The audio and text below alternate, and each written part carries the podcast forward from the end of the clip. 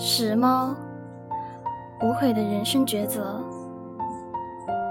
每天都有流浪猫出生，有家猫被弃养，有受伤的猫施救而死。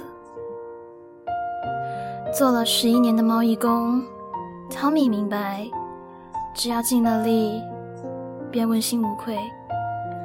他偶尔会遇到一些狠心的主人。一个电话打来，叫汤米快快来把猫接走，否则就将猫交给渔农处。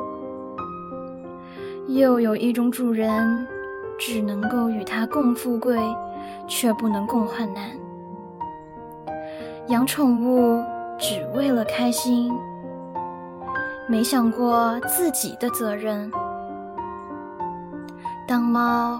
开始年老生病时，他能够随机忘却过去多年的感情，只想把猫送走，不想为它付出一分一毫的医药费。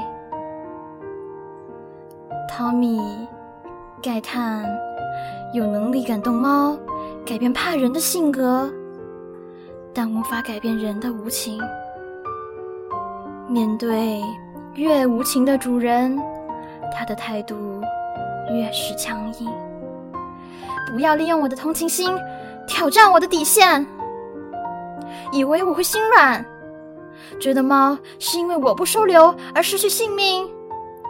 我最讨厌被人要挟，要送它去渔农处是你的事，这是你的责任，不能推卸于人。就算我勉强收了猫，它其实也不开心，身体很容易出现问题。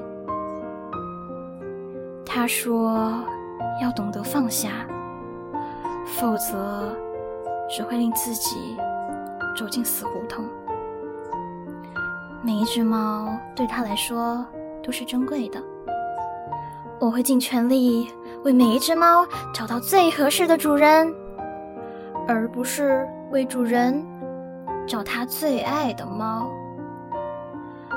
每送一只猫到新主人手上，他既是不舍，亦是开心。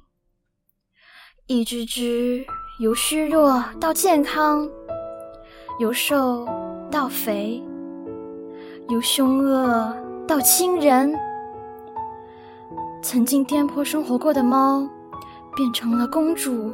王子就是他继续做的动力。